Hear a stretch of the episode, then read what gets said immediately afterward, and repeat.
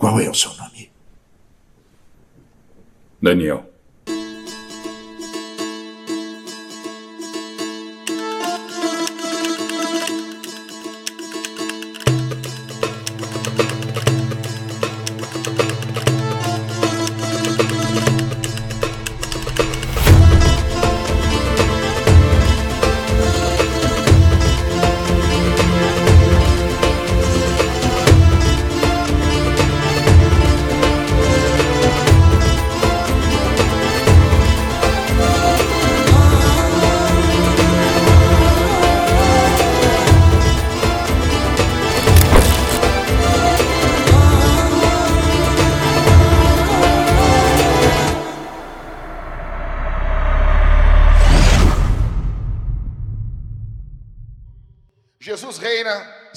Poderosamente. Meu nome é Jackson, eu sou um dos pastores aqui dessa igreja. É uma alegria muito grande estar com vocês. Amém, meus irmãos? Bom, deixa eu explicar uma coisa. Sempre o pregador ele tem uma historinha, alguma coisa no início do sermão para conectar as pessoas com o que ele vai pregar. Mas eu tenho muita coisa para falar e normalmente os meus, meus sermões eles têm ficado um pouco longos. Então eu quero ir direto para o sermão para você ir para casa poder ver os lances do jogo que eu fui informado não foi muito bom para o nosso lado. Ok? Então, assim, nós estamos em uma série de, em Daniel. Eu peço que você abra a sua Bíblia em Daniel, capítulo de número 2. Fique com a Bíblia aberta em Daniel, capítulo 2. Nós vamos ler, ficar aí meditando em Daniel, capítulo 2, tá bom? E aqui, sem delongas, eu já quero explicar para vocês como é um texto muito longo. Eu poderia fazer, eh, eu poderia pregar esse texto de algumas formas. Mas eu escolhi a forma mais simples para você entender esse texto. Então, como que um pregador simplifica um texto? Ele, ele diminui os pontos dele. Então, basicamente, eu dividi esse sermão em três pontos. Primeiro ponto, o que Nabucodonosor viu. Segundo ponto, o que Daniel viu. E terceiro ponto, o que nós devemos ver. Tá bom? Então é nisso que a gente vai caminhar. Primeiro, eu quero ver com vocês o que, que Nabucodonosor viu. Em segundo lugar, o que Daniel viu. Para encerrarmos, o que, que nós devemos ver. Ok? Conectando você ao sermão passado, Daniel é um jovem, um garoto, talvez de 11 a 14 anos de idade, e ele é levado escravo para a Babilônia. Babilônia era a superpotência mundial, tinha a maior quantidade de dinheiro, de armamento, exército, e eh, tinha domínio sobre outras nações, e ela estava abarcando tudo e todos. O governante da Babilônia naquela época era Nabucodonosor. Esse nome bonito que você pode botar no seu filho. Quem gostaria de botar o nome de Nabucodonosor? Vai buscar pão? Conecta, né? É legal, é tranquilo. Nabuco, Donosor, não dá, não tem como criar um, um apelido legal que não seja engraçado. Ok? E esse cara, ele governava então a maior potência da época e eles tomaram conta de Israel. Israel, uma nação escolhida por Deus, que foi feita por Deus, e Israel ficou em pecado durante 490 anos. E agora Deus está julgando essa nação. Deus é paciente, Deus é misericordioso e demorou 490 anos para julgar essa nação, e agora Deus está julgando eles. Daniel, é, junto com os cativos, ele está sendo levado para a Babilônia, ele caminha mais de mil quilômetros, sendo carregado e levado como prisioneiro para a Babilônia. Eles chegam lá, tiram o pênis de Daniel, ele é feito eunuco, ele é obrigado a ficar vegetariano, fazem uma lavagem cerebral, mudam o nome dele e o chefe dele faz tudo isso com ele. Deixa eu dizer uma coisa para você. Se você não gosta do trabalho que você vai amanhã, se você tem raiva do seu chefe, o teu chefe é uma pessoa muito tranquila perto do chefe de Daniel. O chefe de Daniel era uma, um cara muito complicado e ele criou muitos problemas para Daniel. Ele era um adolescente, um jovem, e o que nós estamos vendo no livro de Daniel basicamente é uma batalha espiritual entre as forças de Satanás, o espírito da Babilônia, contra o espírito de Deus. Ok? Então, em primeiro lugar, o que Nabucodonosor viu? Semana passada, eu, semana que vem, eu creio que nós teremos uma narração melhor do que a minha narração aqui. Nós vamos ler agora do verso 1 até o verso de número 13. E sempre na leitura as pessoas perdem atenção. Eu preciso muito que você se foque na leitura, que você se esforce na leitura o pessoal das mídias, eles vão passando aqui no telão para que você não perca atenção. Vamos ler? Do verso 1 ao verso 13. No segundo ano do seu reinado, Nabucodonosor teve uns sonhos que o deixaram perturbados sem poder dormir. Escute isso aqui. Muitos de nós temos sonhos. Essa semana ainda, umas pessoas vieram e disseram, pastor, tive um sonho com o senhor. E 90% dos sonhos que as pessoas têm comigo são sonhos ruins.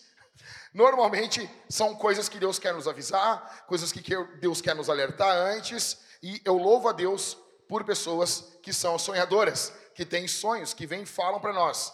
Sonhos, eles têm três uh, fontes. A primeira é a fonte humana, você comeu demais, você bebeu demais, você ficou até, acordado até tarde, vendo um filme de terror que não deveria, e você vai dormir. Aí você sonha.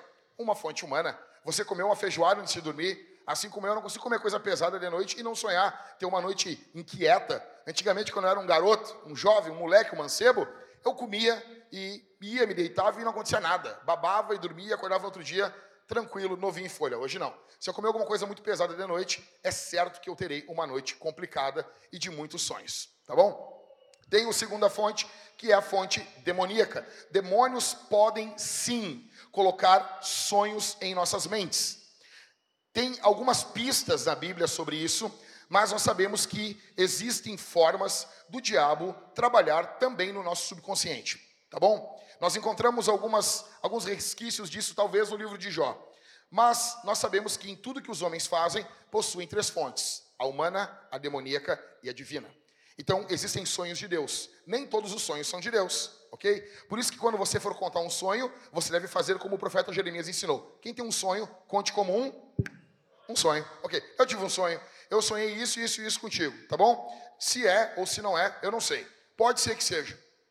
Ok? Então, ele teve uns sonhos que o deixaram perturbados e sem poder dormir. Daqui a pouco eu vou explicar para vocês um pouquinho mais sobre o que, que foi que Nabucodonosor sonhou, explicando conforme o texto bíblico vai explanando para nós. Verso 2: Então o rei mandou chamar os magos, os encantadores, os feiticeiros e os caldeus, para que eles dissessem o que ele havia sonhado. Eles vieram e se apresentaram diante do rei. Ele lhes disse: Tive um sonho que fiquei perturbado, querendo saber que o sonho, quero saber, querendo saber que sonho foi esse. Verso 4: Os caldeus disseram ao rei em aramaico: Que o rei viva eternamente. Conte o sonho e estes seus servos a esses seus servos e daremos a interpretação. Verso 5. Eu gosto muito desse verso. Mas o rei respondeu aos caldeus: Uma coisa é certa: se não me contarem o sonho e a sua interpretação, vocês serão o quê? Imagina isso. Imagina o teu chefe, Mariana. Qual é o nome do teu chefe? Hã?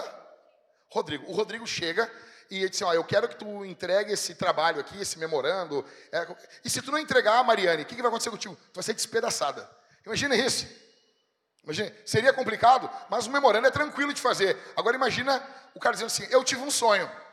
E se tu não contar o sonho que eu tive, eh, nós vamos te matar. Despedaçado. Complicado, né? Complicado. Ok? Vocês vão ser despedaçados. Os caldeus disseram Rei, uh, mas o rei respondeu aos caldeus: Uma coisa é certa, se não me contarem o sonho e a sua interpretação, vocês serão despedaçados, e as casas de vocês serão reduzidas a ruínas. Eu vou botar fogo na tua casa, se não contar o sonho que eu tive. Verso 6: Mas se me contarem o sonho e a sua interpretação, vocês receberão de mim dádivas, prêmios e grande honra. Portanto, contem o sonho e a sua interpretação. Veja, o trabalho para Nabucodonosor ele é um pouco diferente nos dias de hoje. Você não tem um chefe querendo reduzir a sua casa a ruínas e, e despedaçar você em pedaços. Mas também, quando você faz uma coisa certa, você ganha um bombom da empresa, né?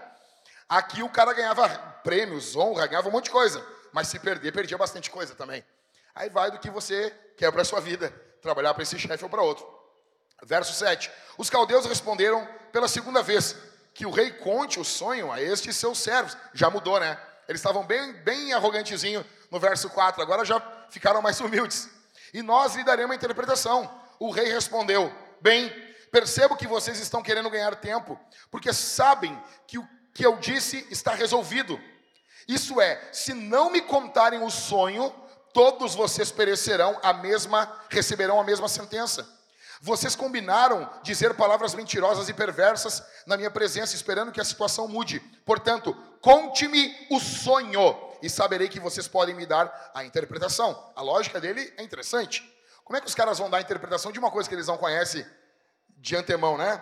Verso 10. Os caldeus responderam na presença do rei: Não há nenhum mortal sobre a face da terra que possa fazer o que o rei exige. Nunca houve um rei, por maior e mais poderoso que fosse, que tenha exigido semelhante coisa de um mago, encantador ou caldeu. Isso que o rei exige é difícil. Dobra atenção aqui. E não há ninguém que possa revelar diante do rei, a não ser os deuses. e estes não moram entre os mortais. Hum. Verso 12. Ao ouvir isso, o rei ficou tão irado e furioso que mandou matar todos os sábios da Babilônia. Saiu o decreto segundo o qual os sábios deviam ser mortos. Foram buscar também Daniel e os seus companheiros para que fossem mortos. Uau! Nós temos um, um, um grande problema aqui. Ok? Nós temos uma crise aqui. O rei tem um sonho. E ele diz assim: Cara, eu preciso de ajuda com esse sonho. Ele ficou perturbadíssimo com o sonho que ele teve. Não é aquele sonho que você acorda e lembra dois, três meses depois. Ele ficou perturbado com o sonho que ele teve. Ele chama aquele monte de sábio, encantador, batuqueiro, filho de Satanás, e ele chama aquele monte de cara e me, me dá a interpretação. Vamos dar a interpretação, mas primeiro vocês vão me dizer o que, que eu sonhei. Imagina isso, cara. O que, que foi que o rei viu aqui? O que foi que Nabucodonosor viu aqui? Em primeiro lugar, ele viu um sonho perturbador. Como eu disse, os sonhos ou eles são uma falsificação demoníaca, ou uma imaginação, ou eles são algo vindo de Deus. Deixa eu dizer uma coisa para você: existem pessoas que não acreditam que Deus fala em sonhos. Ah, nós temos a Escritura, e a Escritura é suficiente. Eu te pergunto, quando que ela não foi? Quando que ela não foi? Ela sempre foi suficiente. E na Escritura fala sobre sonhos.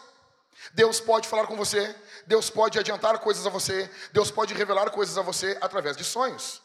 Só que sobre os teus sonhos, com uma autoridade inerrante, está a palavra. Mas Deus fala conosco através de sonhos. A Vintage, ela, ela, ela iniciou assim. Eu congregava em uma igreja e a Vintage estava quase caindo no meu colo. Eram irmãos que não tinham onde congregar. E eu me lembro que eu estava pastoreando esse povo, eu já trabalhava como pastor em mais de uma igreja, havia plantado uma igreja batista, e uma irmã chegou para mim e me entregou uma revelação. Deus fala. Existe um grupo de pessoas que são sensacionistas, que carinhosamente eu os chamo de sem dons. Eles não acreditam que os dons existem. E uma coisa que eu lamento muito, isso é uma grande perda para o reino de Deus. Ah, mas nós temos muita, muitas falsas profecias. Sim, mas por causa do falso dinheiro você não abre mão de receber o dinheiro verdadeiro. Nós temos aquilo que é falso, aquilo que é diabólico, mas você pergunta para alguns caras: você acredita uh, nos dons falsos? Sim. E no verdadeiro? Não. Eles acreditam mais no poder do diabo do que no poder de Deus. Deus fala, pastor, em quais dons você uh, tu acredita? Eu acredito em todos, pacote completo. Ah, mas eu vi que aconteceu assim, assim, sim. Dane-se. Ah, mas o senhor viu? Eu não preciso ver nada. Eu creio na palavra e a palavra fala sobre os dons. Então eu fico com os dons. Mas estão usando mal, usam mal todos os dons. A pregação é um dom dado por Deus. Romanos capítulo 14 fala não, do, cap, 14 fala sobre isso. Dom de ensino. Não usam mal o dom da pregação? Usam. E você abre mão da pregação? O sexo, ele é um dom, uma dádiva, um presente. Não usam mal o sexo e você abre mão do sexo? Os irmãos aqui, já viram até católico, Deus me livre. Todas as boas dádivas são dons dados por Deus. E nós, depois da queda, nós pegamos as coisas boas de Deus e usamos para o mal. Então, nós somos uma igreja continuista, carismática, nós cremos na manifestação dos dons. E deixa eu explicar uma coisa. Nabucodonosor, em primeiro lugar, ele vê um sonho perturbador. E agora, Nabucodonosor está diante de uma situação inadministrável. Você não tem noção que era a Babilônia. A Babilônia era um local imenso, gigantesco. Era impenetrável. Nabucodonosor era o homem mais rico do mundo antigo. Ele era inalcançável, intocável. Não havia como tocar, mover, perturbar esse homem. Só que Deus entra no palácio do rei e Deus entra no sono do rei. E ele tem um sonho perturbador. E agora ele está diante de uma situação, olha para mim aqui, inadministrável. E todos nós, um dia, estaremos e estamos diante de situações inadministráveis, aonde só Deus pode nos ajudar, aonde somente Deus pode nos alcançar. E Nabucodonosor está precisando da ajuda de Deus. O que que ele viu? Em segundo lugar, ele viu feiticeiros arrogantes e medrosos. Verso 4, lê comigo no verso 4 aí. Os caldeus disseram ao rei aramaico que o rei vive eternamente. Conte o sonho a esses seus servos e daremos a interpretação. Arrogante. Fala para nós aí que eu vou interpretar. Você não, uma pessoa que tem um, um dom dado por Deus de interpretação, ela nunca vai falar desse jeito. Ela vai falar com humildade. Ela vai falar de forma, de forma calma. Vai dizer, cara, tomara que Deus me use. Tomara que o Senhor Deus tenha misericórdia porque eu não tenho uma administração plena do dom, todo o dom dado por Deus. Nós não temos autonomia sobre o dom. O único que tem autonomia sobre o dom é o diabo, e ele caiu. As pessoas falam: "Ah, se tem o dom, por que, que não vem aqui e não faz tal coisa?" Bobagem. Você lê na escritura. Eu, eu coloquei isso hoje. Aí um cara perguntou, o cara disse assim: "Se o dom de cura existe, por que, que eu nunca vi anão, anão uh, ficando grande? Olha isso, coitado dos anão, cara. O cara não pode nem ser anão em paz, meu. Imagina isso, ô, ô, ô, ô Rafa. Imagina que nem o Mário quando comia um cogumelo. Botar a mão assim, recebe a inteligência. Recebe a altura. Pô, loucura. Ah, antes de mais nada, eu quero mandar um abraço. Eu me esqueci. Eu quero mandar um beijo para Isabel e para Maria que estão em casa, obedecendo a mamãe. A Thalita não pôde vir. Ela está um pouquinho doente. Tá bom? Obedeçam a mamãe. Eu falei que eu ia mandar um beijo para elas no início do sermão. Papai ama vocês. Você imagina isso? Primeiro, você vai ver na escritura pessoas que foram deixadas por Paulo doente. Paulo diz: Deixei Trófimo doente em Mileto. Paulo diz para Timóteo: por causa das tuas frequentes dores de estômago, toma um pouquinho de vinho. É o omeprazol do primeiro século. Paulo podia botar a mão e dizer assim: acaba agora a dor do estômago, mas não é assim que funciona, cara. Os feiticeiros são arrogantes. Agora no verso 7, quando o rei diz: Vocês vão ter que me dizer o que eu sonhei, eles já estão com medo e um pouquinho mais humildes. Escuta, o rei agora está dando um teste impossível para os servos. Impossível. Por que é impossível? Porque eles têm que ler as mentes. Eles têm que descobrir o que está na mente do rei. E homens não conseguem fazer isso. Mas existe um Deus que faz isso. Existe um Deus que sabe exatamente o que você está pensando aqui hoje. Existe um Deus que sabe exatamente o que você está pensando nesse exato momento. O que o rei viu? Em primeiro lugar, um sonho perturbador. Em segundo lugar, feiticeiros arrogantes e medrosos. Em terceiro, o rei viu um falso reino e seus servos lutando contra o reino verdadeiro e os seus servos. Veja, não é apenas um sonho, é uma batalha espiritual que está ocorrendo aqui. Os demônios queriam destruir o remanescente de Israel. Deus dá um, rei, um sonho para o rei e o rei usa esse sonho. Escute isso aqui. O texto de Daniel 2 é apaixonante. Eu queria sair daqui hoje do culto, me juntar com os caras, nós irmos para uma sala com uma fumaça santa e nós estudarmos esse texto mais a fundo ainda. Eu estou apaixonado pelo que eu li, pelo que eu estudei aqui em Daniel 2. Estou com o coração cheio de Deus, por favor, presta atenção. Não é apenas um sonho, é uma batalha. Escuta, uma espiritualidade falsa ela não funciona quando você mais precisa dela. Você pode sair aqui do culto, você pode se envolver com ocultismo, você pode se envolver com um monte de porcaria, com lixos de outras religiões, mas no momento mais complicado da vida, esses demônios não vão ajudar você. Eles podem ajudar em algum momento, eles podem fazer um carinho em algum momento, eles podem ajudar em vários momentos, trazer dinheiro, o diabo pode trazer dinheiro. O diabo pode fazer algumas coisas, mas no momento mais caótico da sua vida, os demônios não podem fazer nada por você. É um momento caótico na vida do rei. O momento que você mais precisa dela, ela não está lá para ajudar você. Exemplo, na morte. Você precisa estar do lado de alguém que venceu a morte quando você morre. Os demônios, escute isso aqui, por que, que esses magos, esses sábios aqui, eles não conseguem fazer nada? Porque os demônios só conseguem lidar com aquilo que é demoníaco. Esse sonho foi dado por Deus, então os demônios não sabem interpretar isso.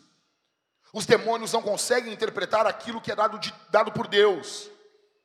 Aquilo que é demoníaco, os demônios manifestam, manipulam, que é a grande diferença do cristianismo para todas as outras religiões. Você manipula a sua divindade. Em outras religiões, você chega, você faz a dancinha da chuva e shh, começa a chover. Você tem autonomia sobre a divindade. No cristianismo, não. No cristianismo, Deus é soberano. Você é o servo. Nesse momento mais crítico aqui, os demônios, escute, eles só governam até onde o Espírito Santo resolve aparecer. E é o que está ocorrendo aqui nesse momento. Escute isso aqui, cara. Os demônios estão tomando conta da Babilônia. Os demônios estão usando os seus vasos, porque Deus tem os seus servos, os demônios também têm os seus servos. Os demônios estão atuando, estão agindo. Só que agora chega uma situação inadministrável eles não têm gerência sobre o poder de Deus. E aqui agora Deus começa a dar as cartas, e o rei está diante de algo que é maior do que ele, que é maior do que a Babilônia, que é maior do que os magos, que é maior do que todos os encantadores, que é maior do que toda a feitiçaria. O rei está diante do rei dos reis nesse momento. Bendito seja o nome de Jesus. O que o rei viu? Em primeiro, um sonho perturbador. Em segundo, feiticeiros arrogantes. Em terceiro, um falso reino contra o reino de Deus. Em quarto, o rei viu uma sabedoria terrena, animal e demoníaca. Como assim? Ele chama os sábios, mas eles não eram sábios. Só que escute, Tiago diz na sua epístola, capítulo 3, do verso 15 ao 16: esta não é sabedoria que desce lá do alto. Pelo contrário, é terrena, animal e demoníaca. Existe uma sabedoria de Deus. Existe uma sabedoria dada por Deus. E existe uma sabedoria dada pelo diabo.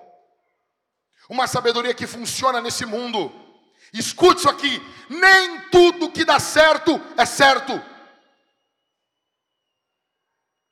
Você vai abrir o seu Instagram, você vai ver muitas pessoas vendendo coisas para você. Faça isso para acontecer aquilo. Ah, não, nem tudo que dá certo é certo. É uma sabedoria terrena, animal, demoníaca. Verso 16: Pois onde há inveja, rivalidade, aí há confusão e toda espécie de coisas ruins. Tiago 3, do verso 15 ao 16. Esses sábios, eles não ajudam no momento da crise. Esses sábios da Babilônia não ajudam. Você pode comprar livros com técnicas humanas, clichês, sabedoria popular, nada disso faz diferença. Você pode agora, numa banca, e comprar os livros. Sabe aqueles livros de aeroporto? Quem aqui já comprou livro no aeroporto? Ou, ou já assim, ah, cara, sabe aqueles livrinhos de aeroporto? É cinco passos para, para a felicidade, sete passos para um casamento feliz, nove não sei, sabe essas coisinhas que tu lê? Ai, livro de autoajuda, velho. Se eu estou precisando de ajuda, eu não posso eu me ajudar. Se alguém de fora me ajude. Então, eu, preciso, eu sei que vai, é, é clichêzão, mas isso aqui é bom. Eu não, eu, não, eu não posso ficar com autoajuda, eu preciso de uma ajuda do alto. Eu preciso que alguém de fora me ajude. Esses sábios não ajudam em nada. Escute isso aqui. Todos nós, você está olhando isso aqui, você está pensando, nossa, que, que terrível a vida de Nabucodonosor. O ponto aqui é esse: todos nós somos um Nabucodonosor. E todos um dia estaremos diante de algo maior do que nós. Escute isso aqui. Todos nós estaremos diante de uma situação inadministrável em algum momento da vida. Todos nós um dia estaremos diante de uma situação sem administração nossa. Não tem como. Eu acho tão chique. Tem coisas que eu acho chique no mundo. Tem coisas que eu acho lindo. Por exemplo, eu acho lindo quando as pessoas não sabem a diferença entre um tiro e uma bombinha de final de ano.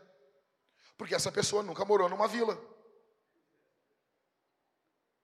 É horrível ouvir o barulho e saber, não, isso aí é moto. Não, isso aí foi tiro. Eu acho chique, cara, é que nem não ter dor nas costas, né, Cássio? É tão chique a pessoa não ter dor nas costas. Eu acho lindo isso. E teve um dia, uma vez, eu estava voltando para casa, eu era recém-casado, e onde eu morava estava tendo, uma, tendo uma guerra de facção.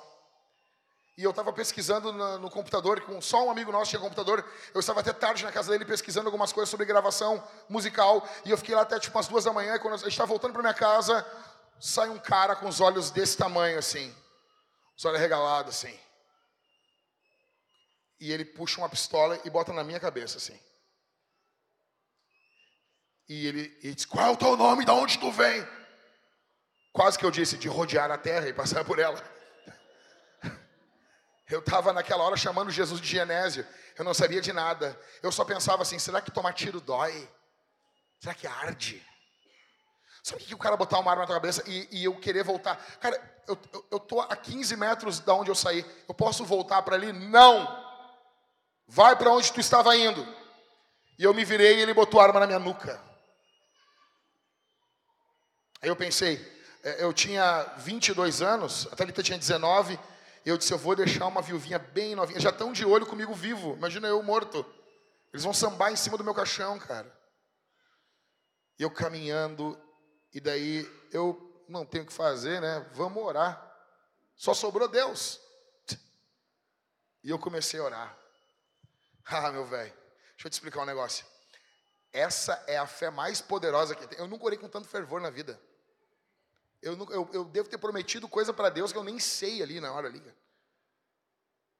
Porque existem situações que são inadministráveis. Humanamente falando, eu estava na mão. Porque na hora que eu vi que era uma pistola, eu já fiquei mais nervoso. Porque o gatilho da pistola ele é mais leve que o gatilho do revólver. Na hora, e ele estava muito acelerado, cara. E puxar o gatilho, o movimento em falso, ele me matava ali. E daí teve um momento que eu parei e pensei assim: eu estou não nas mãos desse cara, eu estou no dedo desse cara. A minha vida está nos dedos dele. Aí veio um outro pensamento do Espírito Santo por cima: tu está nas mãos de Deus. E eu fui caminhando, caminhando, caminhando. E eu me lembro que eu caminhando, aí eu caminhei uns 400 metros com muito medo com muito medo.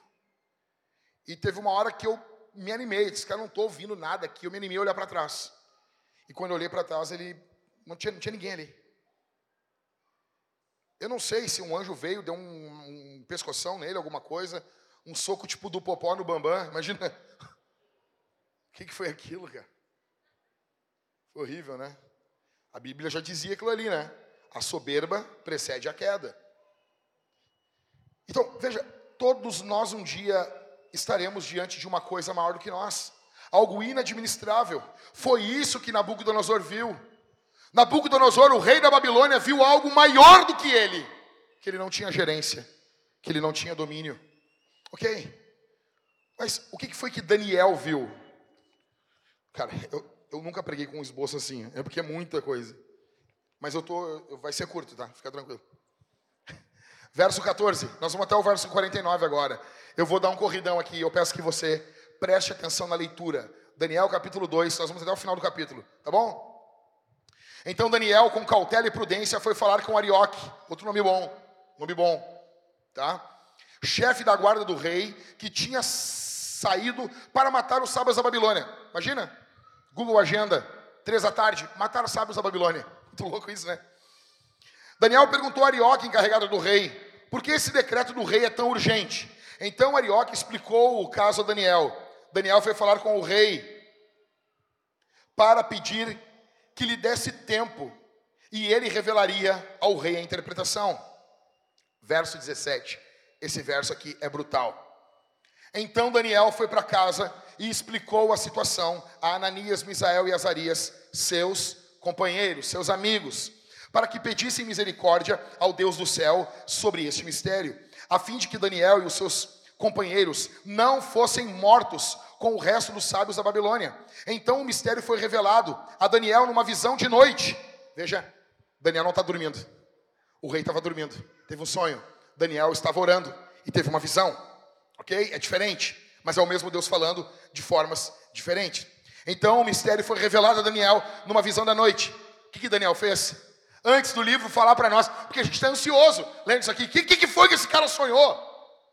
E antes do texto chegar à revelação, vem um ato de louvor.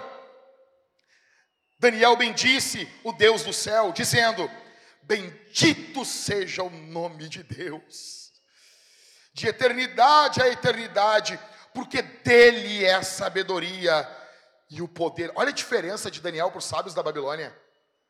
É de Deus, verso 21. É Ele quem muda o tempo e as estações remove reis, estabelece reis, ele dá sabedoria aos sábios, entendimento aos inteligentes. Ele revela o profundo e o escondido, conhece o que está em trevas e com ele mora a luz. Ó Deus de meus pais, eu te agradeço e te louvo, porque me deste sabedoria e poder, e agora me revelaste o que te pedimos, porque nos fizeste saber este caso do rei. Verso 24.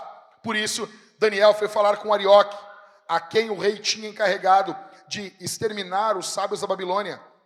Daniel entrou e lhe disse: Não mate os sábios da Babilônia, leve-me à presença do rei e revelarei ao rei a interpretação. Então Arioque, depressa, levou Daniel à presença do rei e lhe disse: Eu gosto, eu gosto da soberba do Arioque, né?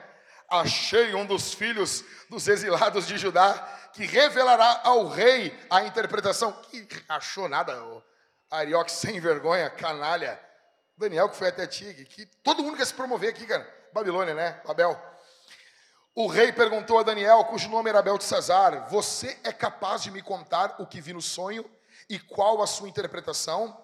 Daniel respondeu na presença do rei: O mistério que o rei exige, nem sábios, nem magos, nem encantadores o podem revelar verso 28. Mas há um Deus no céu que revela os mistérios, pois ele fez saber ao rei Nabucodonosor o que vai acontecer nos últimos dias. O sonho e as visões que o Senhor teve quando estava na sua cama são estes. Verso 29. Quando o Senhor, ó rei, estava na sua cama, surgiram em sua mente pensamentos a respeito do que vai acontecer no futuro. Olha só, até isso Daniel falou para o rei. Antes do rei ter o sonho, o rei foi dormir, pastor, pastor Everton, preocupado com o que ia acontecer. Todo mundo que é um pai de família, um empresário, líder em alguma coisa, todo homem aqui sabe o que é ir dormir preocupado com conta, com o futuro da companhia, do trabalho, do que seja, do ministério, da igreja. A gente vai dormir preocupado. Com ele não era diferente. Ele estava pensando, pensando o que seria do futuro da Babilônia. Porque todos nós queremos um reino que não tem fim, só que no nosso nome. Ele queria um reino que não tem fim. Segue comigo aí.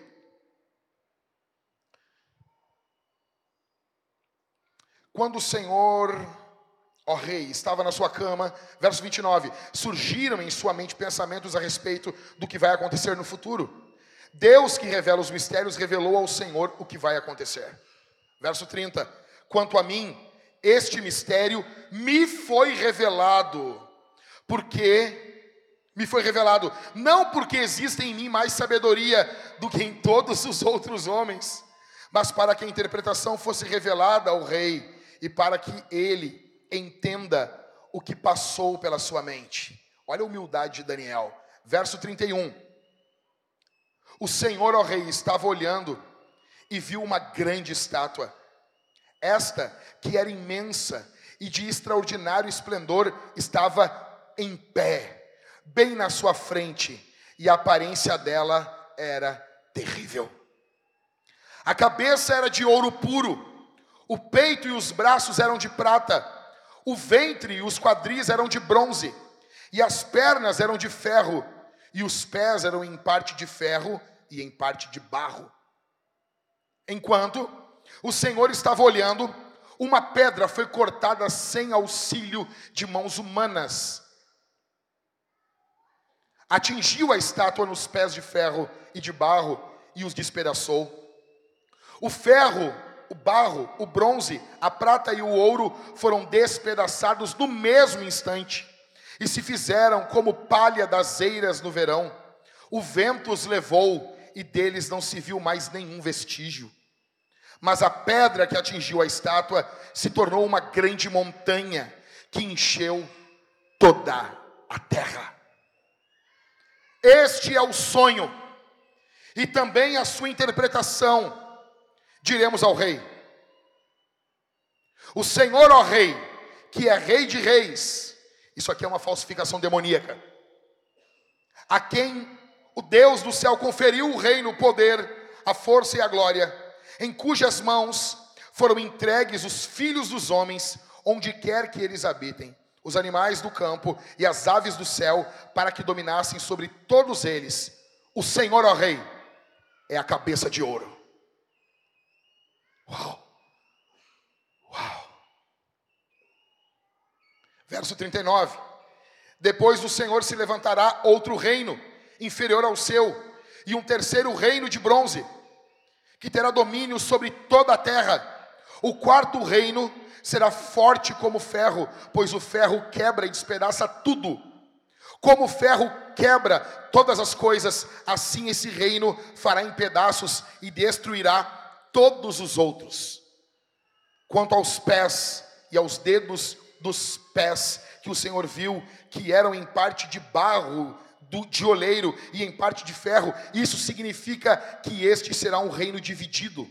Contudo, haverá nele alguma coisa da firmeza do ferro, porque o Senhor viu o ferro misturado com o barro. Como os dedos dos pés eram em parte de ferro e em parte de barro, assim por um lado o reino será forte e por outro será frágil. Quanto ao ferro misturado com barro que o Senhor viu, isso significa que procurarão se misturar por meio de casamentos, mas não se ligarão um ao outro, assim como o ferro não se mistura com o barro. Mas nos dias desses reis, o Deus do céu levantará um reino que jamais será destruído e que não passará a outro povo. Esse reino despedaçará e consumirá todos esses outros reinos, mas ele mesmo subsistirá para sempre. Assim, como o rei viu que do monte foi cortada uma pedra sem o auxílio de mãos humanas, e ela despedaçou o ferro, o bronze, o barro, a prata e o ouro, o grande Deus revelou ao rei o que vai acontecer no futuro. Certo é o sonho e fiel é a sua interpretação. Verso 46. Então o rei Nabucodonosor se inclinou e se prostrou com o rosto em terra diante de Daniel. Ordenou que oferecessem a Daniel uma oferta de cereais.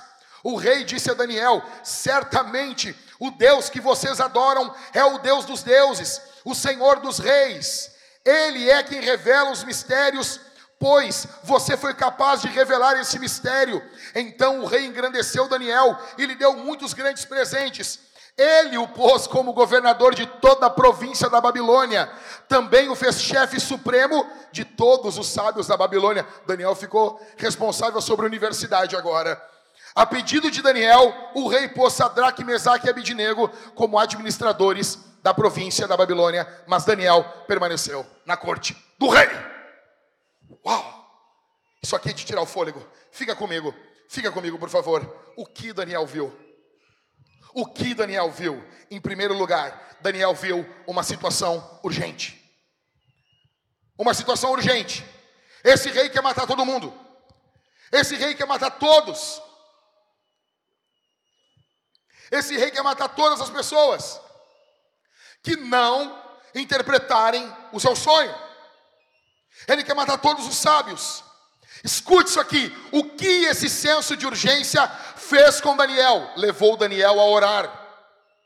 Crises nos levam para a oração. Momentos de angústia nos levam aos pés do Senhor. Se a tua tribulação te levou a orar, essa tribulação já abençoou você. Você sabe o que é angústia? Você sabe o que é depressão? O que é crise existencial na alma? Sei, pastor. Levou você a orar? Levou. Então já foi uma benção para você. Problemas financeiros? Coisas que são maiores do que você, levou você para o joelho? Então já foi uma benção. Um senso de urgência acaba acelerando a nossa vida de oração. Daniel tinha amigos de oração. Escute isso aqui. Escute isso aqui. Verso 17, verso 18. Daniel chega em casa, chama os amigos dele e dizem: Cara, nós vamos ter que fazer umas vigílias aqui. Nós vamos ter que fazer umas vigílias. Nós vamos ter que botar aqui uma Ludmilla Ferber tocando bem baixinho. Nós vamos ter que botar e vamos fechar os olhos e vamos orar. Por quê? Porque a coisa está preta. Está é, tá complicado para o nosso lado. O rei quer matar nós tudo, cara. Nós vamos ter que orar. Escuta isso aqui. Daniel tinha amigos de oração. Verdadeiros amigos oram com você. Você quer saber se você tem um verdadeiro amigo? Se você e ele ainda não oraram juntos, vocês não são amigos de verdade ainda. Vocês podem ser amigos, assim, amigos, mas não é amizade. Amizade, amizade boa se acimenta com oração. Não é com churrascada. Churrascada é bom. Cumilança é bom. Mas amizade poderosa é aquela com quem você pode dobrar os joelhos e abrir o peito diante de Deus, junto com essa pessoa. Amigos são aqueles que oram juntos. Adolescentes que estão aqui, os adolescentes têm uma mania de chamar todo mundo de best, amigo, a gente é amigo, amigues, amigo, não é amigo porcaria nenhuma. Se tu não ora com ele, com ela, não são teus amigos. Casamentos. Por que, que muitos casamentos fracassam? Porque não há amizade no casamento, porque marido e mulher não oram juntos. Vocês querem fazer dinheiro, vocês querem fazer sexo, vocês ficam pelados, vocês vê filme, vê série, tudo junto. Vocês nunca dobram os joelhos juntos. Não há amizade no casamento. Você já viu tua mulher chorando? Tu já viu teu marido chorando? Mas vocês nunca viram um ou outro chorando na presença de Deus. Você nunca viu seu marido abrir a Bíblia na sua casa, ler a palavra e no meio do, da, da, da leitura da Escritura derramar lágrimas diante do Senhor na tua frente? Você nunca viu a tua mulher quebrantada diante de Deus? E você pergunta por que, que o teu casamento está em crise? Amigos, amizade com quem não é crente. Como que tu vai ser amigo? Ah, a gente tem que evangelizar, falar de Jesus, se relacionar. É óbvio, nós não vivemos em uma bolha. Mas como você vai ser amigo íntimo de uma pessoa com a qual você não pode orar junto com ela? Como? Nós vemos Daniel orando três vezes ao dia. Depois nós vemos Gabriel respondendo nove grandes orações feitas por Daniel. Veja, a nossa primeira resposta a uma crise, ela não pode ser um pânico. Ah, eu já sei, estamos tendo crise, vou usar minha inteligência. Uma, uma vou, vou usar aquilo que eu aprendi na, na minha educação teológica. Não! A nossa primeira resposta à crise é a oração. É por isso que na nossa reunião de homens nós oramos. E como que homens oram em grupo? Eu falei aqui na sexta-feira. Homens oram em grupo como um time de futebol, abraçados, impondo as mãos uns sobre os outros. A imposição de mãos é um meio pelo qual o Espírito Santo é administrado e nós amamos a palavra. Ah, mas Deus não pode fazer de outro jeito? Pode, mas Ele mandou fazer desse jeito. Tem uma questão de carinho, de amor. Você ora pelo seu amigo impondo as mãos sobre ele. Você ora pela sua esposa impondo as mãos sobre ela. Todos os dias, quando eu estou saindo para fazer alguma coisa na obra de Deus, minhas filhas vêm correndo, deixa eu orar pelo papai. Aí a Isabel faz a oração e a Maria vem com Ctrl C, Ctrl V.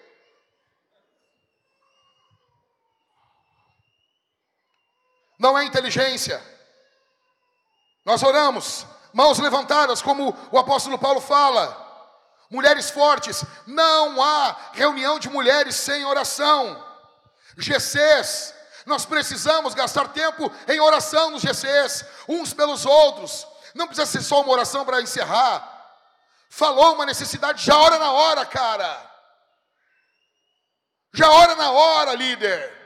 Já pede para alguém orar na hora, já te livra disso de uma vez. Joga no colo de Deus.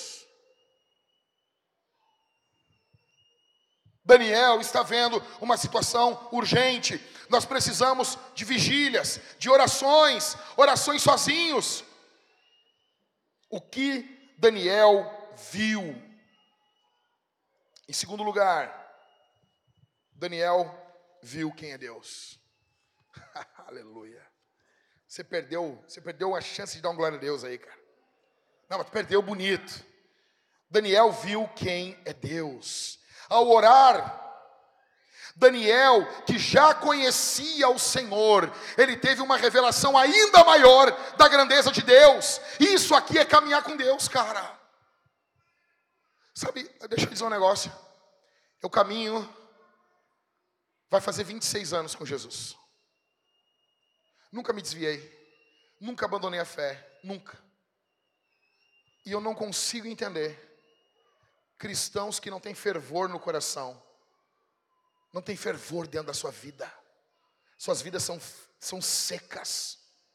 É um períodozinho de avivamento e uma desgraça de deserto. A vida do cara, sabe, ele está sempre abatido. Tu não vê brilho no olho dele quando ele fala de Jesus.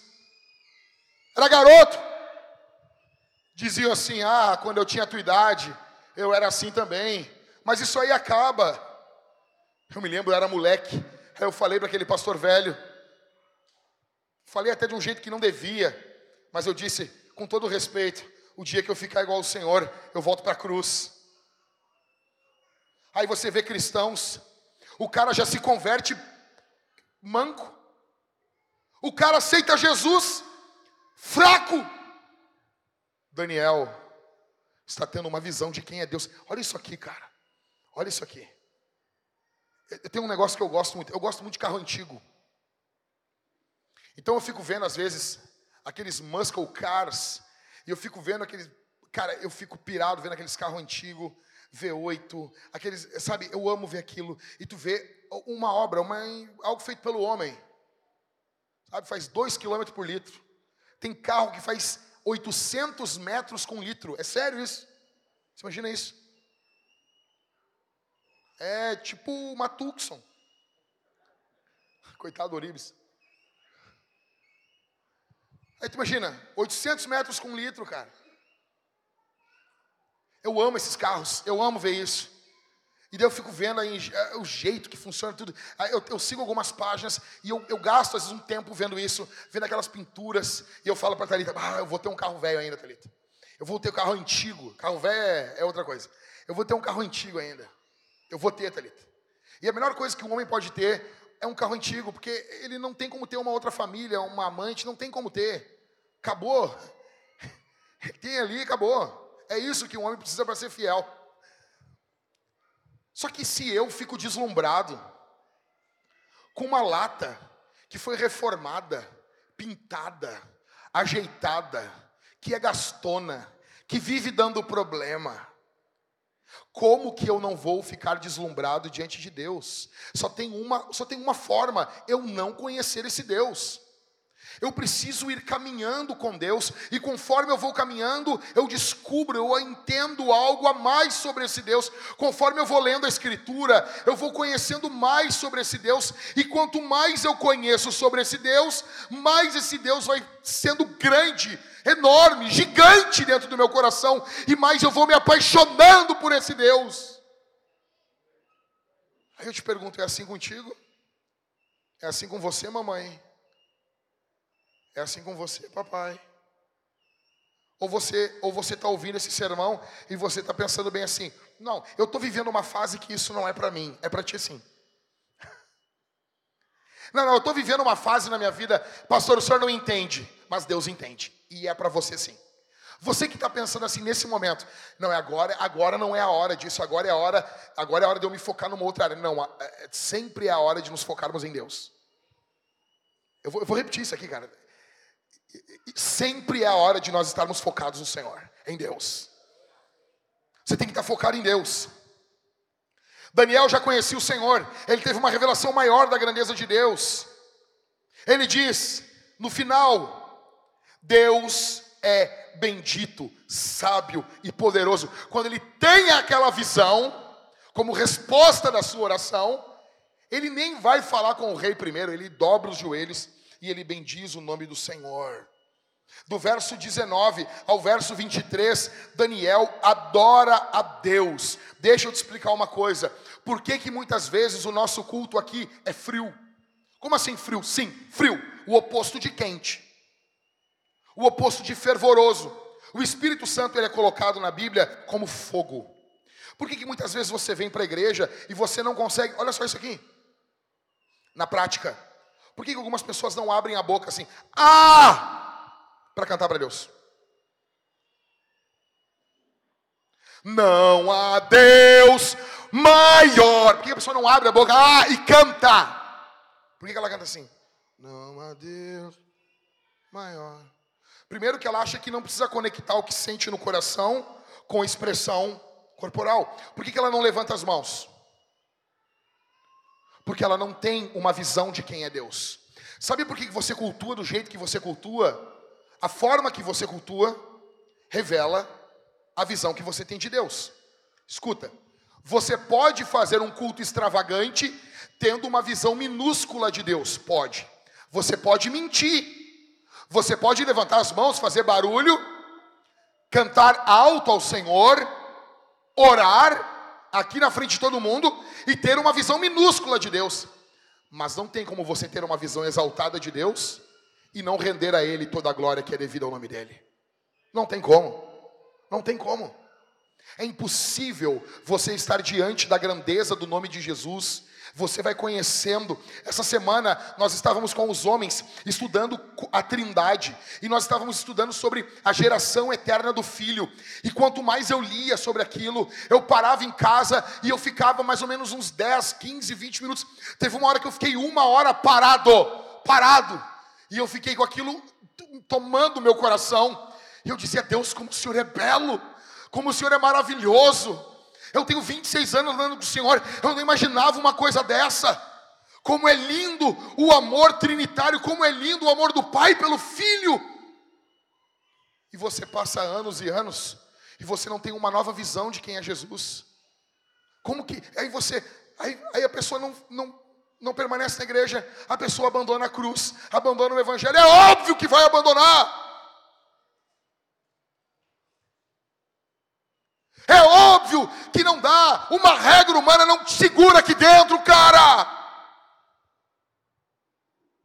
Por que, que Daniel ficou de pé na Babilônia? Por que, que Daniel continuou de pé na Babilônia? Porque Daniel tinha uma visão de quem é Deus. A Babilônia é grande, mas Deus é maior. Aleluia. Muitos aqui não adoram porque não contemplam o Senhor. Veja, escute isso aqui. Você muitas vezes não tem uma visão exaltada de Deus, porque você também não tem uma crise na sua vida. Você não tem uma crise, porque as crises nos levam para a oração. E muitas vezes, dobra a atenção que eu vou falar agora. Muitas vezes, quem mais Deus ama é quem mais Deus aflige. Eu vou repetir isso aqui. Muitas vezes, quem mais Deus ama é quem mais Deus aflige. Olha Jó. Tem um sermão do pastor Eros Pasquini. Só o título já é uma aula. Jó. Como Deus trata os seus amigos. Acabou, velho. Acabou. Veja bem isso. Como que Daniel é chamado no livro dele? Daniel, homem muito amado homem muito amado. São esses que Deus ama. Quem conhece a Deus acaba triunfando contra todos os poderes das trevas. Em segundo lugar, Daniel viu quem é Deus. Em terceiro, Daniel viu uma sala do trono falsificada. Ao contrário de Jesus, só entrava na presença do rei Nabucodonosor quem queria. Deixa eu te dizer uma coisa. Você consegue hoje chegar na presença do presidente do Brasil? Pedir alguma coisa para o Lula? Ah, nem queria, não importa, mas perguntei isso. Por isso tu consegue. Não consegue. Já que o Lula não é uma pessoa muito, muito querida por nós aqui, Vamos pensar então no nosso amado governador, Eduardo Milk. Você consegue chegar na cara dele lá? Ah, também não gosto dele também, mas ele é meio estranho, assim, meio diferente. Está meio distante, assim, parece que ficou, quis falar do negócio da ponte lá, não sei. Tá, então vamos falar do Melo, prefeito de Porto Alegre. Tu acha que o Melo consegue atender um milhão e meio de pessoas? Já falou com o teu chefe, Mariane? Mariane trabalha para o Melo, nunca falou com ele. Nenhum deles, nenhum deles tem porta aberta para você e para mim. Mas o Rei do universo tem. Nós podemos entrar na presença do Senhor e orarmos. Nós podemos nos curvar na presença de Deus. Ele está sentado no trono, governando tudo e todos. Você não ora de bobo que você é. Você está perdendo uma oportunidade grandiosa de conhecer o ser mais glorioso de todos, de conhecer o Criador, de conhecer o seu amor, de se deleitar na sua beleza, de conhecer coisas que não foi anunciado a ninguém ainda. Ele é o Rei dos Reis e Senhor dos Senhores. Ele governa tudo e todos. Ore! Ok. Mas vamos lá. Vamos tentar falar sobre o sonho. Tem a imagem para nós aqui? Uau! A visão que Nabucodonosor teve, o sonho que ele teve, foi de uma estátua gigantesca, assustadora. Era mais ou menos como se ele fosse um grãozinho de areia perto de uma imensa estátua, de uma gigantesca estátua. Ok? Aí essa estátua tinha cabeça de ouro, a parte do peitoral e dos braços de prata, o quadril de bronze e as pernas de ferro, os pés, o final das pernas e os pés, os dedos de ferro misturado com barro. E ele estava apavorado. Alguns teólogos acreditam que a cabeça da estátua era o rosto de Nabucodonosor. Por isso que ele estava apavorado. Ele viu essa estátua e viu o rosto dele ali. Isso aqui é aterrorizante. Então, o que, que foi visto aqui? A cabeça, Daniel diz o que, que é. É a Babilônia. É o, é, o Nabucodonosor. A Babilônia, isso aqui está em Daniel agora, capítulo 2, a gente leu do verso 36 ao 38. O rei Nabucodonosor, segundo, ele governou de 605 a 562 a.C. Ele foi o rei pagão número um do mundo antigo. A Bíblia cita o nome dele 90 vezes. Ok? Esse governo, o governo da Babilônia, ele era lotado de ouro. Você vê, quem é que saqueou o ouro de Israel? Foi a Babilônia. Eles tinham muito, muito, muito, muito ouro. Havia uma parede, Nabucodonosor estava cercado por, uma, por um muro de 144 quilômetros. E a altura desse muro era de 114 metros. Havia um fosso enorme. Nabucodonosor não temia ninguém. Ele não era alcançado por ninguém. Então Deus apareceu e apavorou esse homem. Como muitos aqui. Você está aqui e você não teme ninguém. Só que Deus tem o poder e todo o direito de botar o dedo na tua carinha aqui hoje e confrontar você. Você e eu. Você e eu. Nós dois. Ele é o Senhor. A parte de baixo, qual foi o reino que sucedeu? A parte de baixo já não era de ouro. A parte de baixo era de prata, o peitoral e os dois braços de prata. Daniel 2,39. que era um, um, um império mais fraco, mas que conquistou. Quem conquistou o Império Babilônico? Nós vemos isso no livro de Esther. É o Império Medo-Persa. É por isso que são dois braços. É dois reinos que se fundiram em um. E eles tomaram o governo da Babilônia. Esses dois braços representam isso dividido entre os medos e os persas. Depois vem os quadris, que era de bronze. Quem substitui os medos persas, a Grécia, liderada por Alexandre o Grande. Escute isso aqui. Ele conquista a Pérsia. Os capacetes, as couraças, os escudos e as espadas dos soldados de Alexandre eram todos de bronze. Todos de bronze. Depois, a Grécia foi subjugada por Roma. 60 anos antes de Cristo. A superpotência mundial toma todo o governo. Roma ultrapassou muitas nações, culturas e povos. Roma era a menos valiosa, mas a mais forte, era o ferro. Extremamente forte.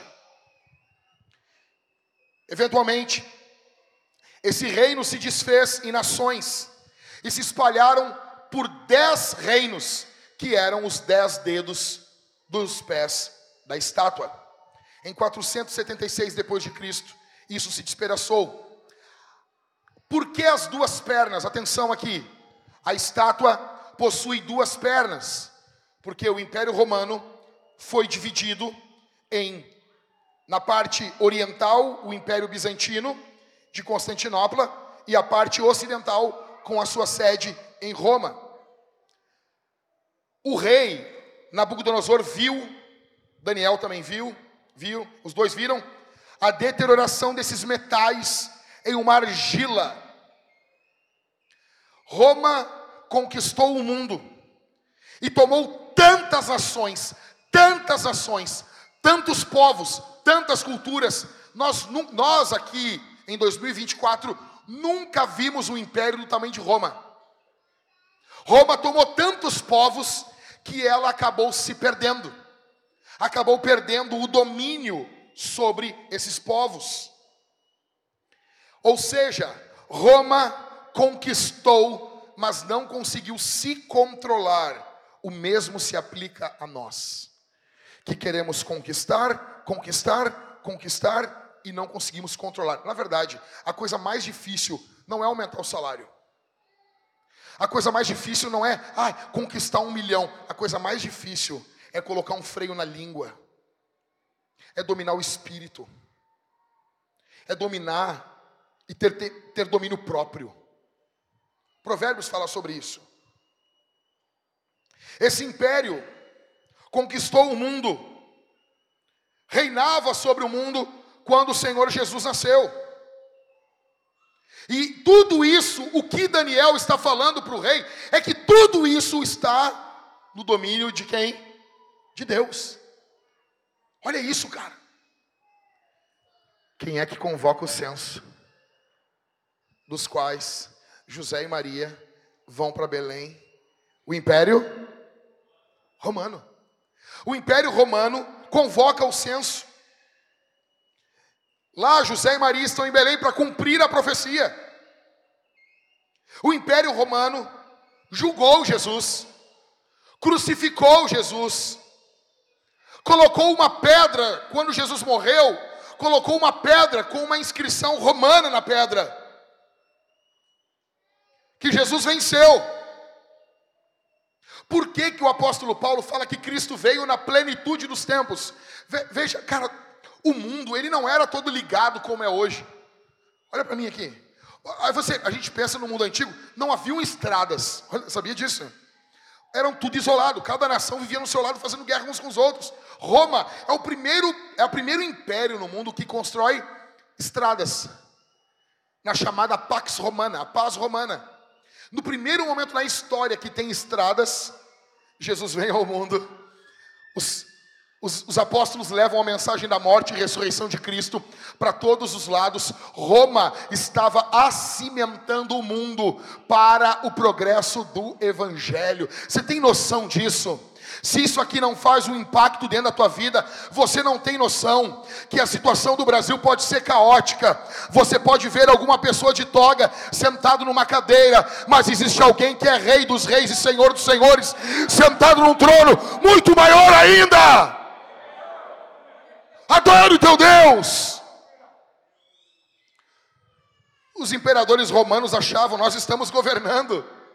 Na verdade, a visão dessa estátua é um soco no queixo de Nabucodonosor, porque toda aquela glória daquele reino, Deus está dizendo para ele: Eu que te dei, eu que te dei.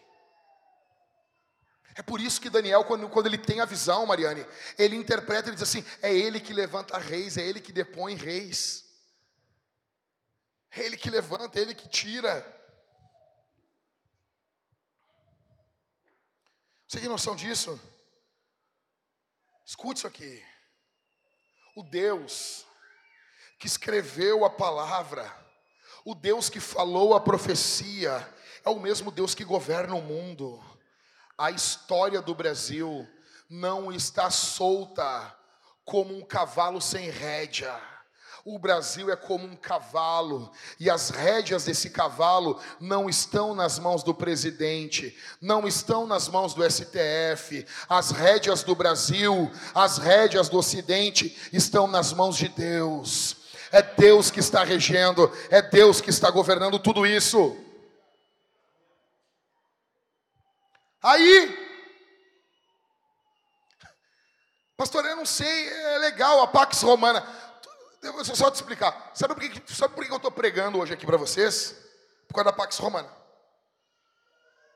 Algum dia, Paulo viajou pregando o Evangelho e ele teve uma visão de um cara dizendo: passa a Macedônia e vem nos ajudar. Aí ele vai e prega em Filipos.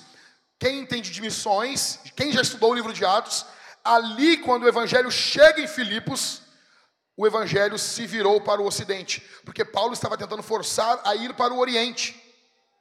O evangelho chega ali, chega em Roma, chega no velho mundo, na Europa, e esse evangelho acabou vindo para cá com o descobrimento. É por isso que eu estou pregando para vocês, por causa desse Deus que rege a história.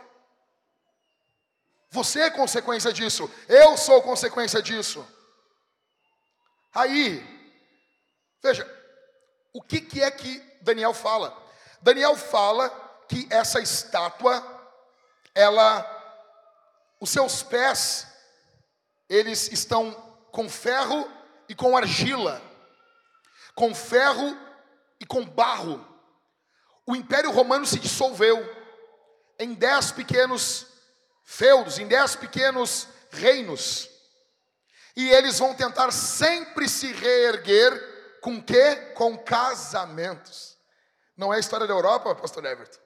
Eles sempre tentando se ligar, o reino tal, o reino tal com casamento, e faz o casamento, e liga o casamento, e daí vai, já começa a igreja anglicana, né? Aí faz isso, não posso casar com fulano, é sempre isso. Só que não vai ter mais. Por quê?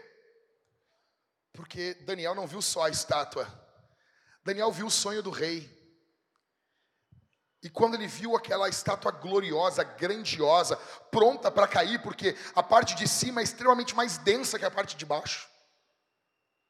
Uma rocha, uma pedra. Que loucura é isso? Eu, abre aí, fica Daniel capítulo 2. Daniel 2. Uma pedra. Uma pedra cortada. Sem auxílio de mãos humanas sem o auxílio de mãos de homens. Essa pedra é cortada e pum, destrói a estátua. A estátua toda é destruída. Quem é essa pedra? Qual é o nome dessa pedra? Qual é o nome dessa pedra? Essa pedra é Jesus. O Senhor é chamado como rocha na Bíblia. Ele é inabalável e abala tudo e todos. A Bíblia diz no Salmo 118, verso 22: A pedra que os construtores rejeitaram tornou-se a pedra angular. Todas as nações rejeitam Jesus.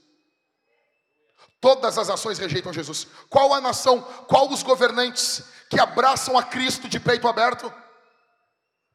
Ele é a pedra rejeitada. Tudo, escute isso aqui. Tudo que não é construído sobre Jesus desmorona. Por que, que a estátua desmoronou? Porque ela não estava construída sobre a pedra.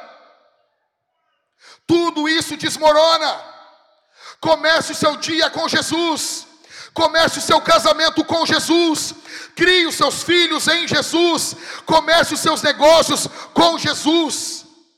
Comece suas economias com Jesus. Comece suas agendas com Jesus. Construa uma paternidade em Jesus. Uma maternidade em Jesus. Plante uma igreja em Jesus. Ele é a pedra. Ele é a pedra angular. Ah, não está dando certo, não está avançando, não foi construído em Jesus. Vai dar errado. Tudo que você ergue, que não é construído em Cristo, para a glória de Cristo, para o bem de Cristo, para o louvor do nome de Cristo, vai cair, como essa estátua caiu. Essa estátua, ela é o emblema do projeto humano, e tudo que é plenamente humano está plenamente fadado ao fracasso. Você não nota, cara, que tudo que nós construímos sempre rui que tudo que nós erguemos sempre desmorona.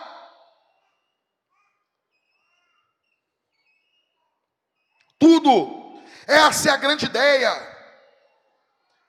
Essa pedra ela é cortada sem auxílio de mãos humanas. Isso aqui provavelmente está falando do nascimento virginal, do reino de Deus vindo sem o auxílio de homens. O reino de Jesus, aí essa, essa pedra vem. Aí depois essa pedra se torna uma montanha e toma conta do mundo todo. O que, que é isso? É o reino de Deus vindo pequeno e crescendo e se tornando grande, grande, grande, grande, grande. É o reino de Deus que começou com 12 caras simples do primeiro século e hoje nós já somos 2 bilhões de cristãos para a glória do nome do Senhor. Bendito seja o seu nome. O reino de Deus é um reino invisível, mas está vindo visivelmente ao mundo. Vou repetir: o reino de Deus é um reino invisível, mas a vinda dele é visível ao mundo. Pastor, mas eu queria entender uma coisa. Por que, que a gente não sabe mais o resto agora? Como que está a história? Porque a gente sabe até o Império Romano. Não dá essa dúvida em ti? Por que, que não tem o resto agora? Sim ou não? Porque não importa, agora tem a pedra, é Jesus. Agora a história está focada em quem? Não é mais a estátua. O centro da história qual é agora? É a Babilônia. É a Babilônia? O centro da história, por acaso, são os medo-persas? O centro da história é a Grécia. O centro da história é Roma. O centro da história é Jesus. O centro da história é Jesus. O centro da história é Jesus. Pastor, o Brasil pode acabar? Pode, mas Jesus não vai acabar. Pastor, os Estados Unidos podem cair como nação? Infelizmente, pode acontecer. Os comunistas podem querer tomar conta do mundo, uh, prender os cristãos, pode acontecer. Mas deixa eu te dizer uma coisa: o reino de Deus não vai ser abalado, o reino de Deus não tem fim, o reino de Deus vai triunfar. Agora, essa rocha está espalhada por todas as nações da terra. Escute isso aqui: em seis anos, seis anos, até 2030, o maior país cristão do mundo vai ser a China. Sabe o que é isso? O evangelho triunfa nos piores lugares o evangelho avança nos piores lugares, passarão os céus e a terra, mas as palavras do Senhor não passarão, passarão todos, reis e reinos, nações, homens, governantes, grandes e pequenos, mas essa rocha vai se espalhar por todos os cantos do planeta Terra, bendito seja o seu nome. Se é para Jesus, pode ser mais forte.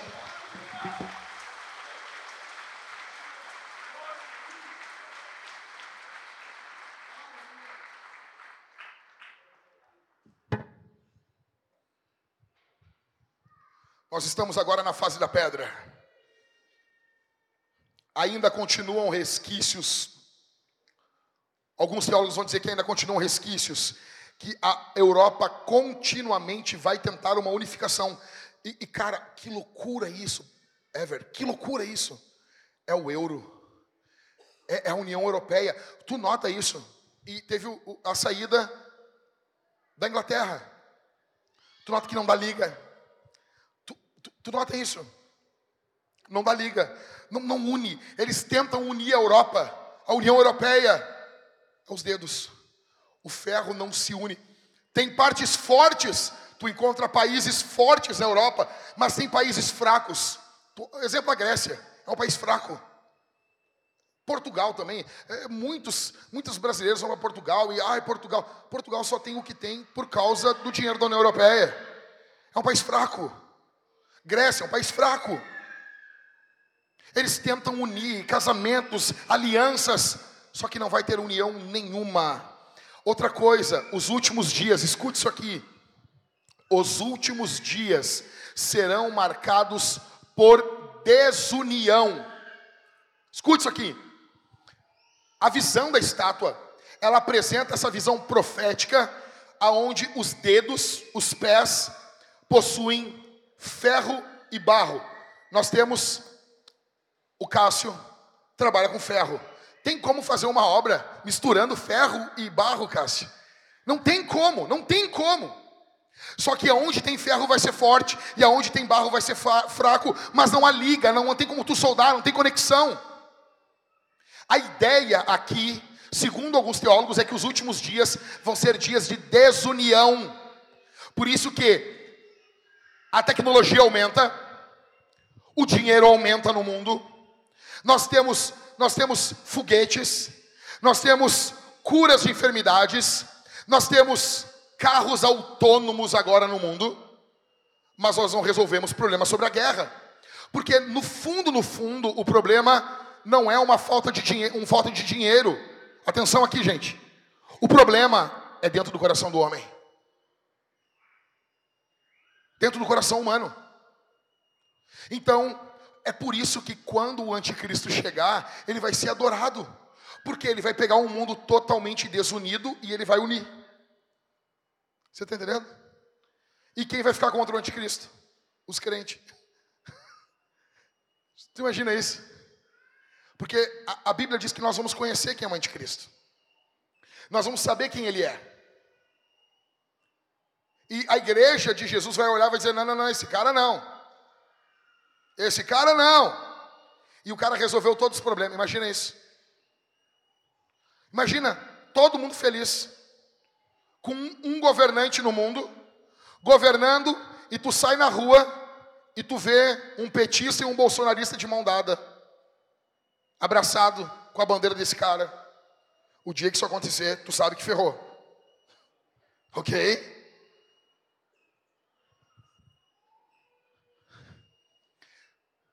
Ele vai, vai começar um reinado de sete anos. Os primeiros três anos e meio, ele faz uma aliança com Israel. Ele vai ser amado por Israel.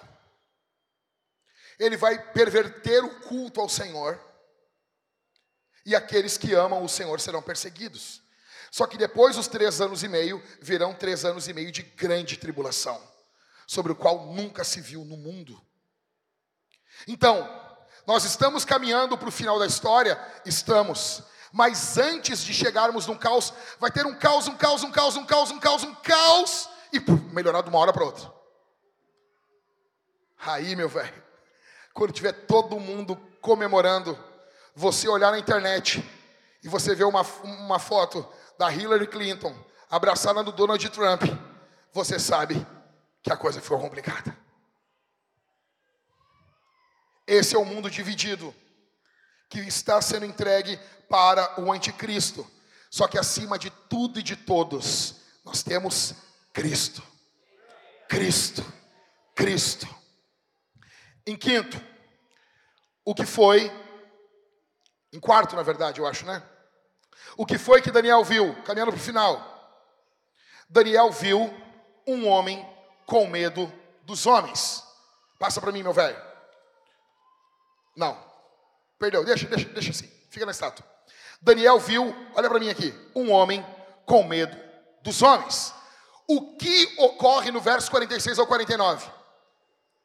O que que Nabucodonosor faz? Continua com a Bíblia aberta aí. É o final do, do, do capítulo. É o final. Nabucodonosor recebe isso e ele se joga nos pés de Daniel. E o que, que ele faz? Ele adora Daniel. Como assim? É, é isso aí. Ele fez um culto para o Daniel ali. Ele adora Daniel. Ele se inclinou. Agora, olha aqui para mim. Como que Nabucodonosor é chamado? Rei dos? Rei dos?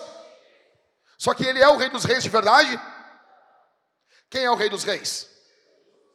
Daniel se inclinava perante o rei dos reis verdadeiro.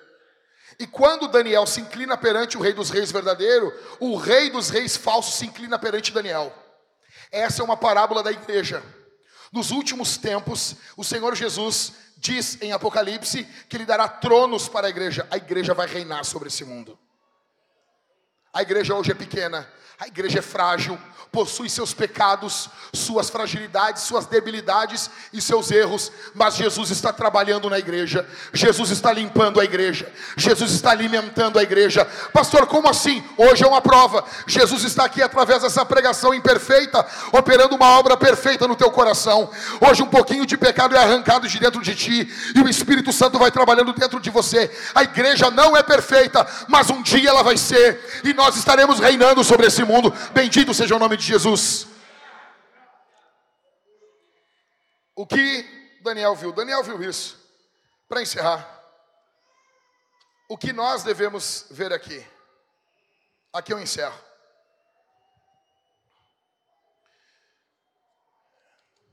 Olha para mim. Assim como Nabucodonosor, nós devemos lembrar que você pode reverenciar Deus em tua mente, e não receber Deus no coração. Daniel, Nabucodonosor reverenciou o Senhor com a boca, mas o coração não. Algumas pessoas estão aqui e são iguais a Nabucodonosor. Você reverencia a Deus com a boca.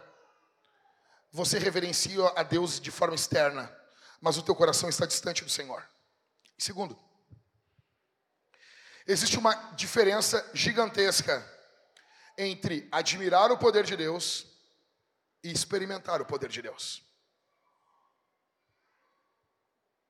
Em terceiro,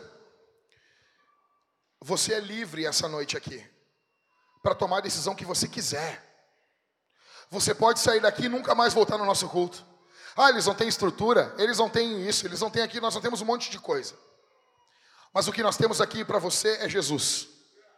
Nós temos Jesus para você. Nós temos honestidade para você. Nós vamos ser honestos sobre Jesus para você.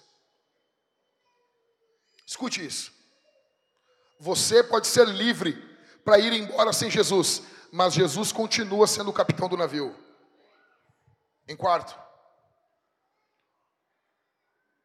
o rei Nabucodonosor se curvou perante Daniel: cuide o teu coração o teu e o meu coração, nós somos idólatras por natureza. João Calvino dizia: o coração do homem é uma fábrica de ídolos. E, e tu quer ver, só para só quem tem amigo calvinista, só para cutucar, chega para o teu, teu amigo calvinista e diz assim: o coração do João Calvino é uma fábrica de ídolo. Não, como não, cara?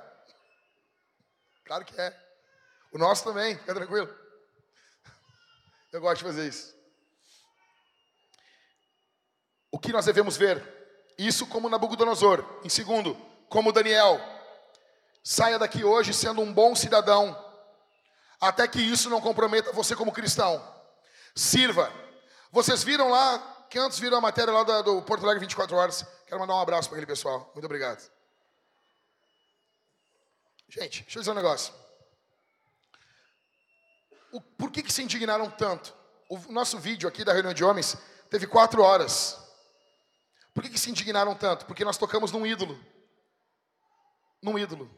A esquerda brasileira hoje idolatra o Lula. Ah, mas a direita. Calma, quem estava aqui no período que o Bolsonaro estava, nós, vocês viram que eu confrontei bastante coisa da época do presidente. Agora, agora o presidente é esse. Calma, calma. Calma as hemorroidas. Calma. A esquerda, ela idolatra o Lula. Um todo. Eles idolatram o Lula. Aí tinham duas, duas mulheres ali comentando e dizendo assim, uma dizendo: Eu conheço ele. Eu conheço ele, ele congregou numa igreja comigo, até trocou a palavra lá.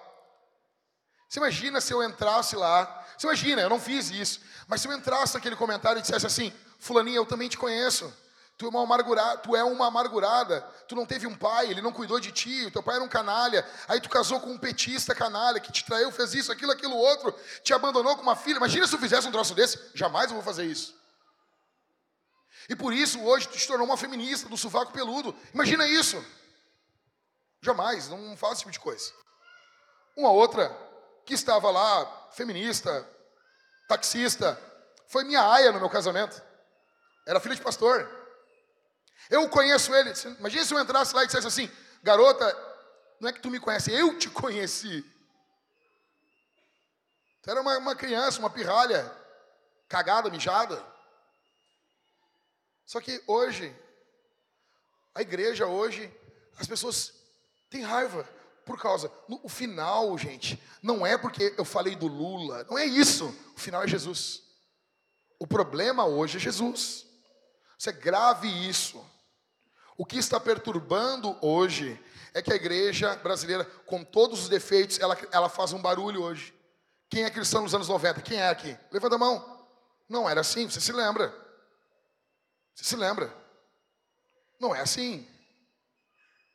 Só que cuide, cuide, sirva. A maioria daquele pessoal que estava xingando ali, é porque eles pegaram a publicação e largaram nos grupos de WhatsApp do PT. Então veio uma turba, mas aquilo não foi orgânico. Se fosse orgânico, teria muito mais pessoas do nosso lado.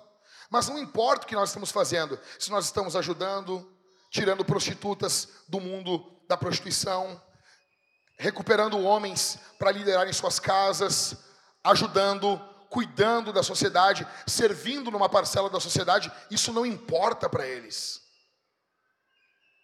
Mas nós vamos continuar sendo bons cidadãos, até que isso não comprometa a nossa vida como cristãos. E sim, nós vamos continuar dando troféu, troféus para esses caras se a gente achar vontade. Somos livres para isso. Terceiro, Seja cheio do Espírito Santo. Eu vou repetir isso aqui. Seja cheio do Espírito Santo.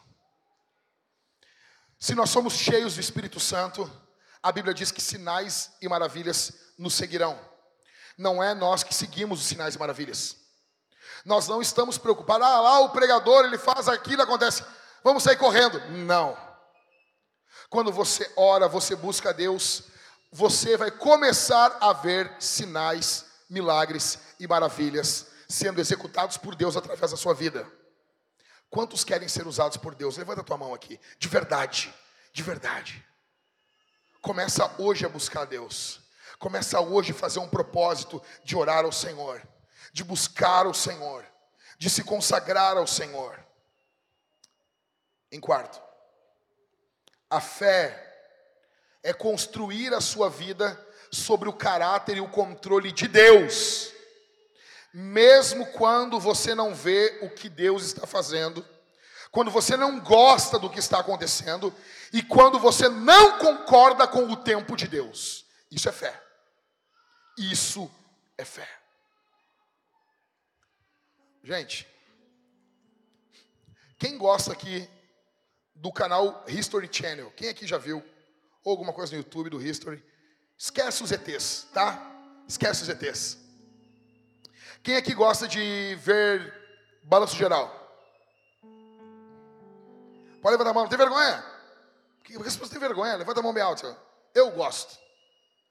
Quem gosta de ver qualquer outro tipo de notícias? Levanta a mão. Uma terceira pergunta.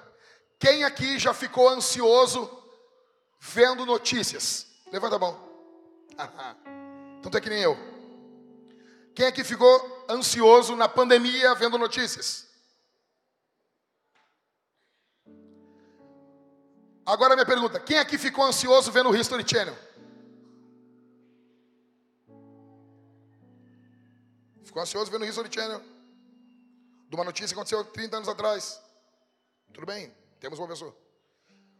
Ok, ok, a gente respeita, tranquilo, não tem problema, não tem problema. Não, não, não, apertem ele, deixa ele ser livre. Tranquilo, tranquilo, tranquilo. Temos uma pessoa. Mas por que, que a maioria das pessoas não fica ansioso vendo o History Channel? Por quê? Porque já aconteceu. Esse é o motivo porque Deus não fica ansioso. Porque já aconteceu, Deus, Deus sabe tudo que vai acontecer. Deus olha a história como o History Channel. Você e eu olhamos como o balanço geral. Aí complica, né? Deus olha isso aqui e Deus, cara, eu sei. Eu vi todo um documentário do History sobre a Segunda Guerra. Eu não fiquei nervoso. Agora, tu imagina se eu tivesse vendo aquele mesmo material na década de 40. Eu ia estar apavorado. Eu estava em 2000 e pouco. Vendo, eu estava vendo o negócio. Eu e o Ribas. Eu e o Ribas. Estava eu e o pastor, o, o pastor Rafael Ribas lá em casa uma vez. E a gente passou a tarde toda vendo documentário da Segunda Guerra do History Channel. E a gente viu, a gente comeu, a gente riu, nós ficamos conversando sobre aquilo, porque aquilo já tinha passado há praticamente 60 anos. É diferente. Deus olha para a história desse jeito. Nós podemos em algum momento conhecer o futuro, aquilo que a Bíblia revela, mas no final, no frigir dos ovos, no final do dia, nós não temos necessidade de conhecer o futuro, nós temos necessidade de conhecer o Deus que governa o futuro, e o nome dele é Jesus. Estamos vivendo dias complicados no Brasil, mas eu quero que você tire um pouquinho os seus olhos dos políticos e olhe para o Senhor que governa sobre os políticos. A história não está fechada, a história não está fadada ao fracasso. Na verdade, nós conhecemos o final da história, nós lemos o livro de Apocalipse, nós sabemos quem vai ganhar no final, nós sabemos que o espírito da Babilônia vai ser expulso e Jesus vai ser o centro, o rei de toda a terra. Essa estátua que foi vista aqui por Daniel, ela se cumpriu toda, toda, toda, toda ela. Tudo que foi profetizado aqui ocorreu. Agora caminha comigo para encerrar um pouquinho para o futuro. Daniel caminhou, Williams, mil cento e alguns quilômetros de Israel, de Jerusalém, até a Babilônia como escravo. Escuta, ele foi caminhando como escravo, acorrentado, puxado, sem respeito, sem honra. Ele foi caminhando mais de mil quilômetros. É mais de, do que Porto Alegre até Curitiba. Porto Alegre, Curitiba, 800 quilômetros. Acho que é isso, né? Você imagina? E caminhando até Curitiba. Passar. Daniel caminhou tudo isso. Só que aconteceu um, um detalhe: o Império Romano agora está dominando o mundo. Aí, há um censo no Império Romano, e um casal, José e Maria, vão até Belém. Eles chegam lá, não há um lugar para eles ficarem, eles vão para um estábulo, uma manjedoura. E aí? O que ocorre lá do Oriente? Magos vêm adorar Jesus, seguindo uma estrela.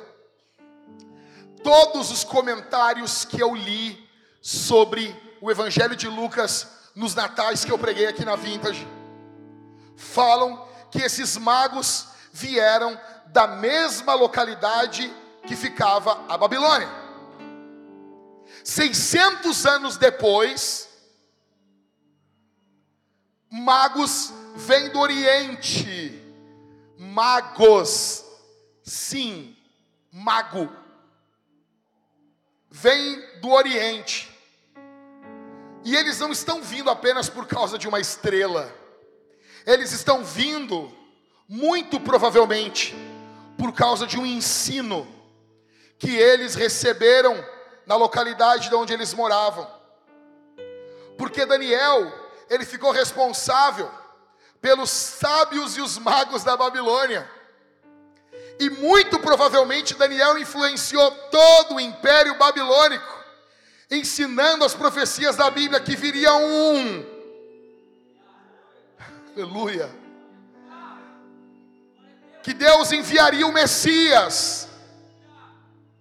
Aquilo que Daniel ensinou 600 anos atrás, está tocando 600 anos depois Babilônia passou, Babilônia acabou, Babilônia nunca mais.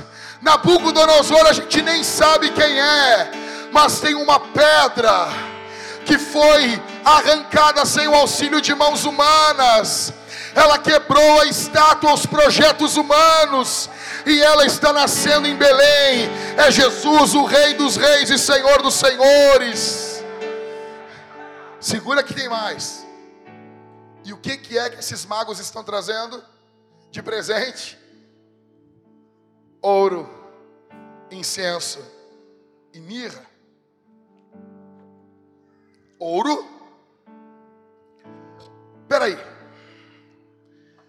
Não foi tirado o ouro quando levaram os cativos de Judá para a Babilônia? Sim, muito provavelmente o ouro que esses magos estão trazendo para Jesus era o próprio ouro do povo de Israel. E esses magos estão caminhando agora mil e cem quilômetros, assim como Daniel, mas não como escravos, eles estão caminhando como adoradores. A história está sendo reescrita. Quem tem a história final não é Nabucodonosor. Quem tem o ponto final da história é Jesus. Quem tem o ponto final da história da tua vida é Cristo, não é o teu pecado, não é aquilo que você fez, não é aquilo que fizeram contra você, não é o abuso que você sofreu.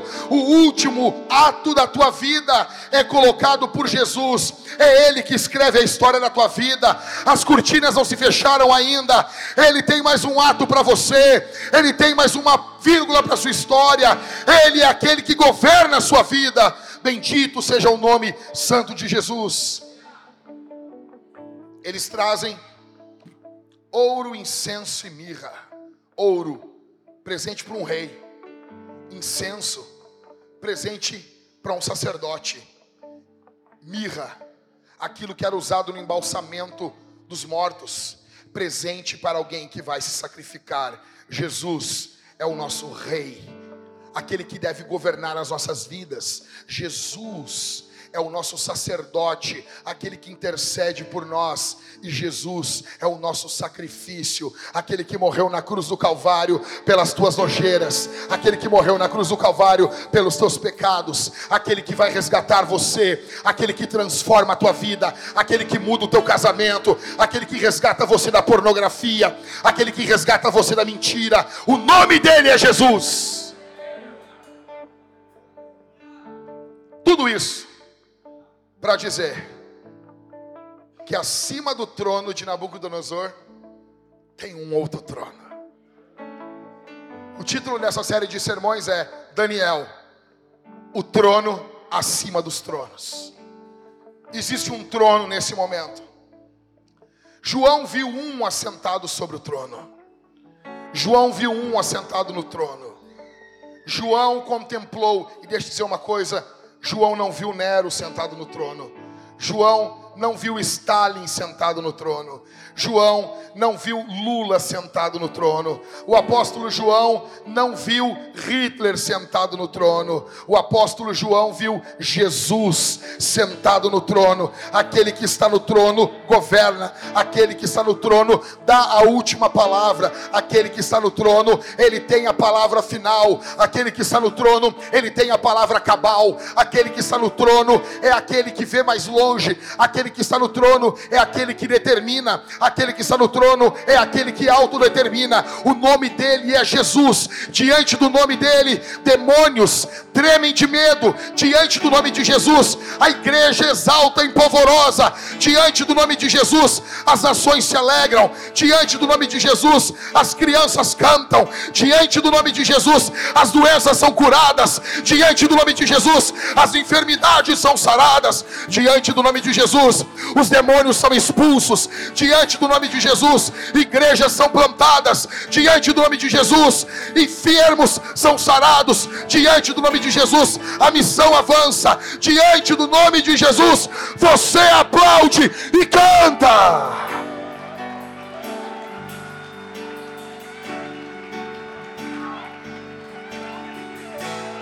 O que estamos fazendo aqui vai ecoar 600 anos. O que estamos fazendo aqui vai avançar a eternidade. Até o teu louvor vai avançar a eternidade. O que você ensina para os seus filhos hoje vai ecoar gerações e gerações e gerações. Exalte o nome de Jesus. É tudo dele. É tudo dele, é tudo dele. É tudo sobre Jesus, não é sobre nós, é sobre Jesus, não é sobre o trono dos homens, é sobre o trono de Deus. Bendito seja o nome de Jesus. Eu sinto a presença de Deus aqui.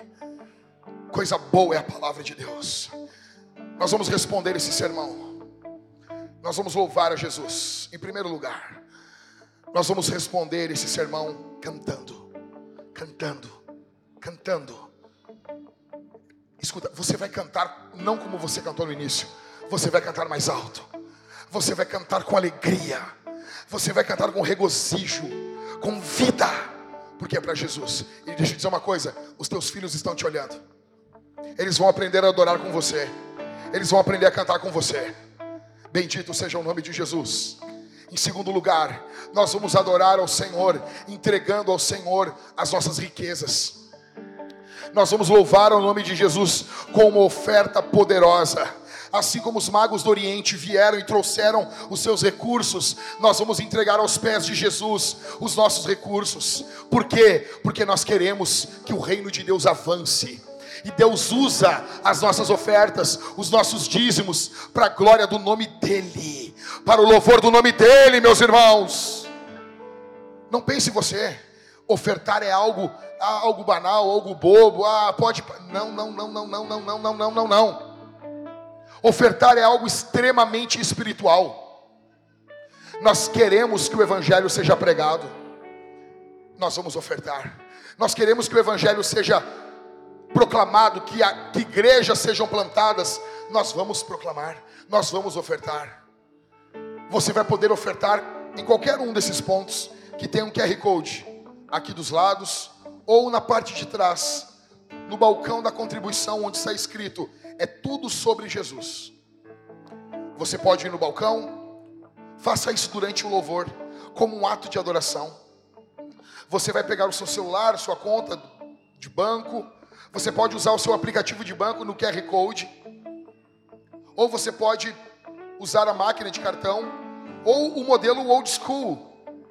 Você pode ofertar o dinheiro físico no gasofilácio. O gasofilácio é aqueles dois caixotes de madeira que ficam ali, um em cada lado do balcão.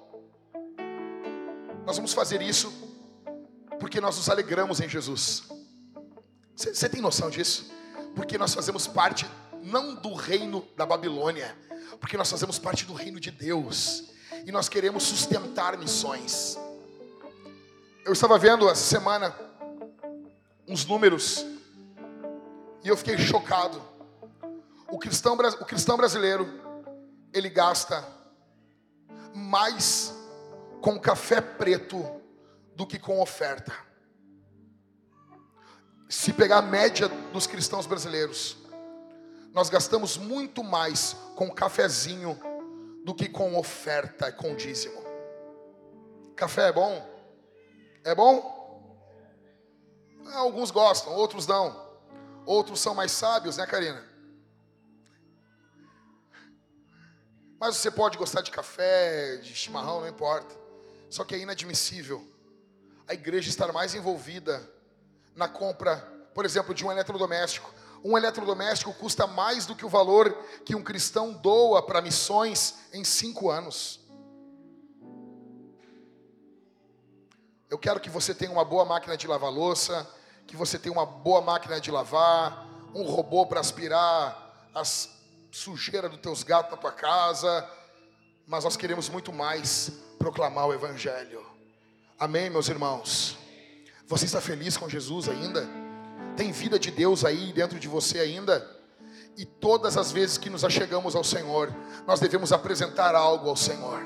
Nós vamos ofertar generosamente, não importando o dia do mês, porque os nossos olhos não estão no calendário humano, os nossos olhos estão no calendário de Deus. Nós seremos generosos em nome de Jesus. Todos temos como doar alguma coisa. Todos temos, escute isso aqui. Todos nós temos como doar algo. Sejamos honestos aqui, irmãos. Todos nós temos como. Em terceiro e último, nós vamos responder esse sermão comendo e bebendo de Jesus. Você que está em Cristo, você que congrega, faz parte de alguma igreja, você vai participar da ceia. Nós temos quatro pontos para você participar. Você vai pegar o pão, vai até uma das mesas, durante o louvor. Não precisa ser no primeiro momento do louvor, você pode esperar, você pode ficar em oração. Então você vai até a mesa, você vai pegar o pão e vai mergulhar no vinho. Está escrito ali, vinho. Ah, mas pastor, eu não bebo vinho, então mergulhando no suco. Está escrito suco. Ah, mas pastor, eu acho errado isso. Eu acho errado beber vinho. Se você acha errado beber vinho, não beba vinho. Uma irmã chegou para mim e disse uma vez: Eu acho errado ter barba. E eu disse: Então faça a tua. Galera da Deus Amor. Ok? Se você acha errado, participe com suco. Todos nós vamos cear. Faça isso em arrependimento. Faça isso em louvor a Deus. Faça isso se quebrantando diante de Deus. E o Senhor Deus vai ser com você. Amém? Senhor Deus, obrigado pelo teu povo.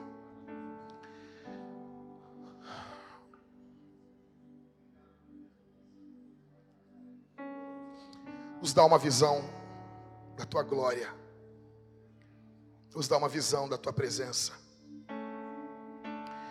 nos dá uma visão do Senhor.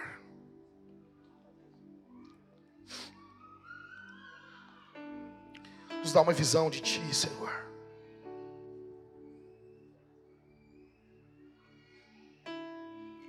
Nos ajuda a contemplarmos o Senhor, a nos curvarmos perante o Senhor.